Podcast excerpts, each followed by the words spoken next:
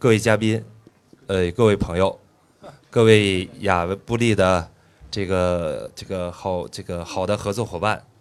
和一些亚布力新的朋友，呃，今天呢，有幸请来这个我们几位重量级的嘉宾，呃，来讨论呢这个股市债市与市场信心。呃，我觉得今天定的主题呢很好，很有预见性。这个时间呢也恰得好处。呃，上午呢，这个这个我们股市对股市没信心的一个重要的一个这个呃反应和一个指标，呃，上午呢进行了这个调整，这是重要的这个股市的调整，说政策性的调整啊等等的啊。呃，首先呢也搞感谢肖钢，这个他也挺不容易的，他也挺累的。呃，这个也，我觉得这个马云问这习大大的时候，这个习大大你太累了。我看肖钢比习大大还累，但累的好与不好，对与错，我觉得这是历史来去判断。呃，今天呢，我们来讨论呢，股市、债市与市场信心。呃，因为说呢，股市呢是资本市场晴雨表，是经济的晴雨表，但实际上呢，在我们国家呢。股市，尤其股指的涨跌，和我们 GDP 的增速之间的粘合度是很差的。如果说二零一五年是我们中国经济这个应该是说近十年来最困难的一年，但是股市虽然是过山车也好，股市涨，是像我们经济并没有恢复多少。到底是股市涨好，还是这个？这个跌好，对到底对经济有多少影响？和对投资者也好，对我们企业家信心也好，影响也好，我们今天呢，呃，请来一些嘉宾呢，来我们进行讨论。我觉得今天呢，我们分成呃大概几个板块吧，来去讨论。我觉得第一段的时候呢，为了我们这个也这个送一下这个肖主席，我们这个这个我们克强总理也在讲我们的监管。要回头看，要不停的反思。呃，第一段呢，我们回顾一下这个股市啊，在二零一五年，呃，大家的这个政策制定啊等等这些啊，大家看有什么值得我们思考的？呃，第二部分呢，讨论一下大家对这个市场的看法。第三部分呢，我觉得大家各自的一些观点。呃。要不首先请我们这个专家，呃，黄朝辉，黄朝辉是中金公司的，呃，也是直接在资本市场的重要的参与者。你你昨天不是跟我说让我讲债是吗？你怎么让我讲股市呢？股市呢，说实在，这个这个，呃，赵居啊是比我。更资深的专家啊，赵居是我们俩同事，但是他跳到投行去啊，他第一个去，我呢是跟着他学的，所以呢，还是请赵居，我还是说说债市啊，呃，呃，这个这个这个，我觉得这个这个呃，债市呢，应该说呢，这个有非常。这几年啊，有非常呃这个好的一个发展啊，那么这个发展呢，起自于呃这个在呃这个人民银行周行长领导下的一个一个重大的一个举措，就是成立了银行间的这个债券市场啊，叫这个银行间的叫呃叫交易商协会，还有然后呢允许发行中票啊，那么由于人民银行的这个举动呢，打破了当年这个这个呃发改委对债券的，当然不要提名字啊，这个其他这个监管机构对债券的呃垄断啊，那么这个形成了一个呃监管机构之间对于债券监管方面的一些竞争啊，那么这个竞争的结果呢，形成了一个非常良性的循环。呃，基本上我记得是应该是，呃，零八年左右，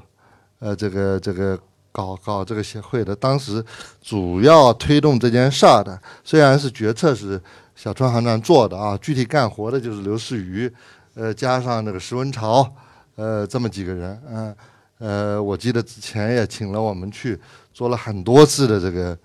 这个研究，就是这个事儿怎么弄啊，结果呢，就是说这个这个垄断打破之后呢，就出现了一个三大监管监机构。比学赶帮超的一个良好的监管局面啊，然后呢，让那些原来这个监管里完全不市场化的一个市市场呢，变成了一个越来越市场化的市场。所以说，我觉得在中国的这个呃资本市场里面呢，金金融市场里面呢，应该说呢，债券市场的改革是最成功的啊。那么，我觉得这个成功呢，呃，也会。对股票市场的改革呢，有一个参考作用啊。到底是垄断好，还是让那个相互竞争来形成一个更良性的这个这个格局，更加好。所以呢，我觉得这个呃，第二个呢，就是我要说说那个呃，中国这个债券市场，那实际上呢，还是即使有了。这么快的发展，呃，去年是十七点五万亿，发了十七点五万亿的债，然后呢，存量的话也就是二十多万亿，相对 GDP 也就百分之三十几。那么我们看看美国是三呃二点五倍的，大概大概是 GDP 啊余量余额，日本是三倍以上的 GDP 的余额。那么实际上呢，就是说周浩呢一直在说。